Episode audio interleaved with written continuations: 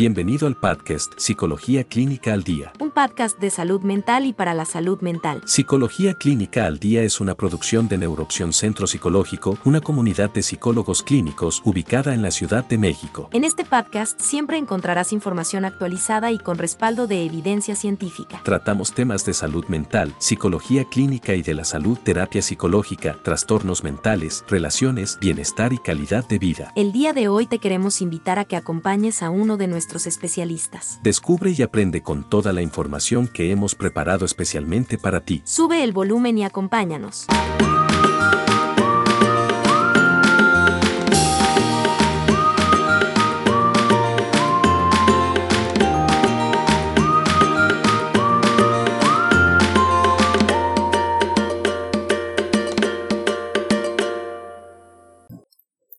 Hola amigos, ¿cómo están? Bienvenidos a un episodio más de Psicología Clínica al Día.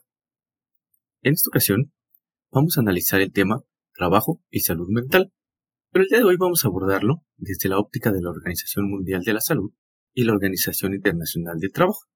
Estos organismos, a través de sus directrices, dieron lugar a la aparición de la NOM 035 en nuestro país, la norma oficial mexicana 035. De tal suerte que vamos a analizar algunos conceptos como factores psicosociales, factores de riesgo psicosociales y las estrategias para combatirlos. Y bien, pues es que se ha demostrado que un ambiente laboral positivo y seguro fomenta la salud mental positiva y por tanto contribuye a la productividad. Pero antes de iniciar con el análisis de esta relación entre trabajo y salud mental, vamos a repasar algunos conceptos importantes. La Organización Mundial de la Salud define la salud mental como un estado de bienestar en el cual la persona se da cuenta de sus propias aptitudes. Puede afrontar las presiones normales de la vida, puede trabajar de forma productiva y fructíferamente, y también es capaz de hacer una contribución a su comunidad. En este sentido, las investigaciones han demostrado que la salud mental está determinada por tres factores. Factores sociales, factores psicológicos y factores biológicos.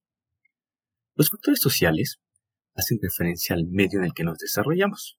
Por ejemplo, la situación económica, el empleo o el desempleo, la violencia, por mencionar algunos. Los factores psicológicos se refieren a la forma en la cual pensamos, aprendemos, a nuestra conducta, entre otros. Y los factores biológicos hacen referencia, por ejemplo, a la genética, a la salud, etc. Y es que a pesar de todos estos descubrimientos, están avalados científicamente, y el acceso a la información, la salud mental está rodeada de prejuicios y también de ignorancia. Por esta razón, todas las personas que padecen algún problema de salud mental son estigmatizadas, discriminadas y también excluidas. Podemos entender por estigmatización o estigma de la salud mental como todas aquellas ideas, conceptos, pensamientos erróneos, negativos, que muchas veces son fruto del desconocimiento y que provocan conductas de rechazo, de violencia hacia las personas que padecen algún problema de salud mental. Ahora bien, la relación entre trabajo y salud mental, muchísimas investigaciones han demostrado que un ambiente laboral sano y seguro influye positivamente en la salud mental y la salud mental influye positivamente en la productividad. En sentido contrario, un ambiente de trabajo inseguro afecta negativamente la salud mental y por supuesto la mala salud mental disminuye el rendimiento. Y en este sentido, la Organización Mundial de la Salud estima que aproximadamente el 15% de los adultos en edad laboral a nivel mundial padecen de algún trastorno psicológico. Recordemos que un trastorno psicológico no es más que un conjunto o una serie de síntomas que afectan negativamente la salud de una persona, influyen de forma negativa en su desarrollo habitual. Y es que a pesar de que una persona tenga la voluntad de trabajar, un trastorno psicológico afecta su confianza, su rendimiento, provoca ausentismo y disminuye la capacidad para obtener un empleo. De tal suerte que trabajo y salud mental guardan una estrecha relación. La Organización Internacional del Trabajo estima que hay factores psicosociales en el trabajo. Estos factores psicosociales son, por ejemplo, las interacciones entre el trabajo y el medio ambiente, las condiciones de la organización, digamos por una parte, y por otra parte, las capacidades del trabajador, sus necesidades, su cultura, su satisfacción personal, todo lo cual, todo esto, a través de la percepción y las experiencias de cada persona, puede influir en su salud, en el rendimiento y la satisfacción en el trabajo, de tal suerte que los factores psicológicos y sociales que están presentes en cada organización o en cada empresa interactúan con factores individuales que pueden afectar la salud mental de cada persona. Los factores de riesgo psicosocial son características propias de cada organización y las condiciones de trabajo, que si son disfuncionales, pueden provocar respuestas de inadaptación, de tensión, estrés, entre otras. En otras palabras, son factores desencadenantes de tensión y de estrés laboral, por lo tanto afectan negativamente la salud y el bienestar de la persona. Los factores de riesgo psicosocial incluyen, por ejemplo, el contenido del trabajo, el diseño de las tareas, el volumen, la carga del trabajo, el horario de trabajo, el control o la falta de control sobre el diseño del trabajo, el puesto o la carga del trabajo, el entorno, el equipamiento, la cultura, la función organizacional, las relaciones interpersonales en el trabajo, el rol que se juega en la organización, el desarrollo o el plan de carrera, la relación que existe entre la familia y el trabajo. Todos estos factores, tal como su nombre lo indican, ocasionan riesgos psicosociales que afectan el trabajo y la salud mental de las personas. Los riesgos psicosociales que emanan de estos factores de riesgo, tal como hemos visto, por ejemplo, los entornos de trabajo inseguros, suponen en sí mismos un riesgo para la salud mental, dando paso al, desarrollo de diversos factores o elementos que se conocen como riesgos psicosociales. Los riesgos psicosociales en el trabajo están asociados con resultados negativos para la salud mental, incluyendo muchas veces conductas suicidas.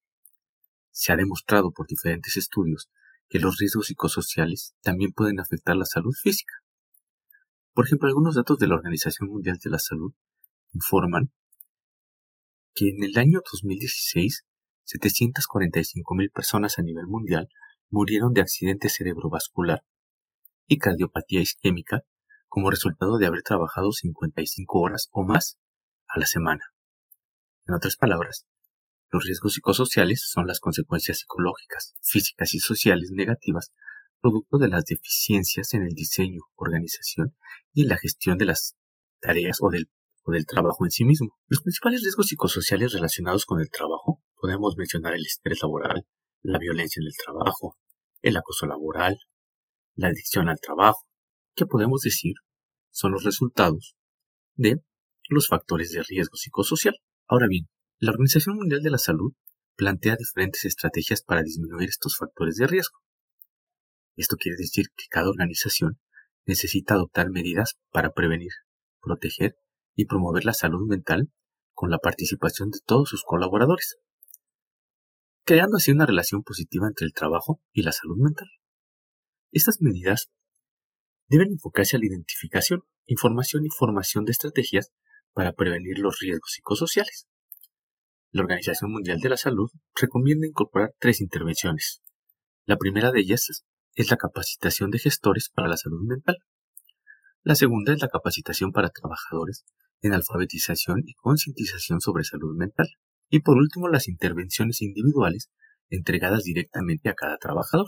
Vamos a ver rápidamente cada una de ellas. La capacitación de gestores para la salud mental debe enfocarse en fortalecer el conocimiento y mejorar las actitudes de los gestores en relación con la salud mental para incentivar la búsqueda de ayuda de los colaboradores que, que la necesiten. Esta capacitación en ningún momento pretende convertir a los gestores en especialistas de salud mental, por lo tanto no pueden ni deben diagnosticar o intervenir en algún trastorno mental o en los trastornos mentales. La intención de esta estrategia es capacitar a las personas para saber cuándo y cómo dirigir a, sus colaboradores a las fuentes de apoyo apropiadas. La segunda estrategia es la capacitación para trabajadores en alfabetización y concientización sobre salud mental. La finalidad de esta capacitación es mejorar el conocimiento y las actitudes relacionadas con el trabajo y la salud mental. De hecho, esta capacitación puede empoderar a las personas para valorar mejor su propio bienestar y reconocer cómo y cuándo deben buscar ayuda profesional. Desarrollar la empatía y la comprensión entre los colaboradores es de suma importancia para poder reducir el estigma contra las personas que padecen algún problema de salud mental. También se busca crear una cultura organizacional de apoyo que valore la diversidad y proteja contra la intimidación, el acoso y la exclusión. La siguiente estrategia son las intervenciones individuales entregadas directamente a cada trabajador. Estas intervenciones individuales incluyen intervenciones psicosociales y oportunidades para la actividad física, muchas veces basada en el ocio. Las intervenciones psicosociales utilizan actividades técnicas o estrategias interpersonales o informativas para desarrollar habilidades en el manejo del estrés y reducir los síntomas que afecten la salud mental. Algunos algunas estrategias incluyen, por ejemplo, la psicoeducación, la capacitación en el manejo del estrés, apoyo emocional o apoyo social de forma práctica. Ahora bien, también se recomienda a las organizaciones, para poder mejorar la relación entre el trabajo y la salud mental, ofrecer acceso a tratamientos psicológicos que preferiblemente se encuentren fuera del lugar del trabajo. Esto puede incluir activación conductual, terapia de resolución de problemas, terapia cognitivo-conductual, por mencionar algunos. Se recomienda a los empleadores contar con información accesible de diferentes proveedores de apoyo psicológico, para que la puedan poner a disposición de todos sus colaboradores. En este sentido, los gestores tienen un papel fundamental en el apoyo a las necesidades de salud mental de sus equipos, y deben estar capacitados para hacerlo. Pero tal como hemos mencionado, esto no significa que deban intervenir o tratar trastornos psicológicos. Ofrecer información acerca de proveedores de psicoterapia es fundamental para una relación positiva entre trabajo y salud mental. En todo caso, es fundamental que las organizaciones y los gestores protejan la privacidad de los colaboradores que buscan o que necesitan ayuda psicológica. También, implementar acciones contra el estigma relacionado con la salud mental es necesario para contrarrestar los conceptos erróneos, prejuicios y conductas hostiles sobre las condiciones de salud mental. En este sentido, ni la confidencialidad ni las medidas contra el estigma son costosas de implementar. Ambas son importantes para garantizar que cualquier persona que experimente dificultades con su salud mental se sienta capaz de pedir ayuda, se sienta capaz de pedir apoyo sin temor a represalias o a prejuicios. Proteger y promover la salud mental en el trabajo consiste en fortalecer las capacidades, generar conciencia y brindar oportunidades para reconocer y actuar tempranamente sobre las condiciones de salud mental en el trabajo. Para esto se recomienda a las organizaciones realizar ajustes razonables en el trabajo, esto es, adaptar los entornos laborales para que coincidan con las capacidades, necesidades y preferencias de todos los colaboradores. En la práctica, los ajustes razonables son una forma de intervención organizacional que se implementa para abordar las barreras que enfrentan los colaboradores en lugar de las organizaciones enteras. Las adaptaciones razonables pueden incluir otorgar a los trabajadores horarios de trabajo flexibles, proporcionar tiempo adicional para completar las tareas, tiempo para la atención de la salud mental, acceso a espacios privados en donde puedan descansar, reuniones periódicas de apoyo con sus supervisores, rediseñar el trabajo para, para reducir factores estresantes. Son ajustes razonables que la Organización Mundial de la Salud y la Organización Internacional del Trabajo recomiendan, recomiendan a las organizaciones. Y ya para finalizar el tema del día, hagamos un breve resumen de lo que hemos visto. La salud mental y el trabajo están íntimamente relacionados. Un entorno laboral positivo influye favorablemente la salud mental e incrementa la productividad. La Organización Mundial de la Salud y la Organización Internacional del Trabajo proponen que existen factores de riesgo en el entorno laboral que afectan la salud mental. Hacen un llamado a las organizaciones a revisar estos factores de riesgo y adoptar estrategias para minimizarlos, involucrando a todos los colaboradores en el proceso de detección y modificación. Propone también capacitar a los colaboradores en materia de salud mental y nombrar gestores de salud mental que puedan detectar y canalizar a cualquier colaborador que presente algún problema relacionado con la salud mental. Y bueno amigos, pues hasta aquí vamos a dejar el tema del día de hoy.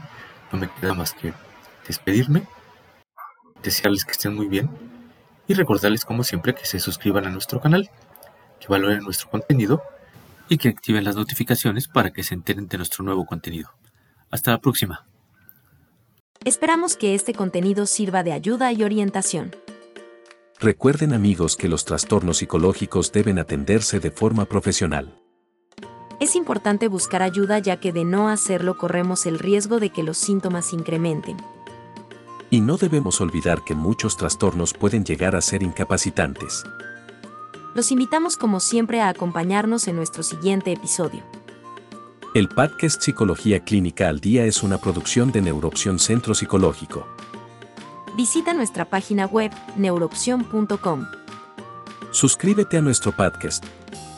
Recuerden que sin salud mental no hay salud. Hasta la próxima. Gracias por escucharnos.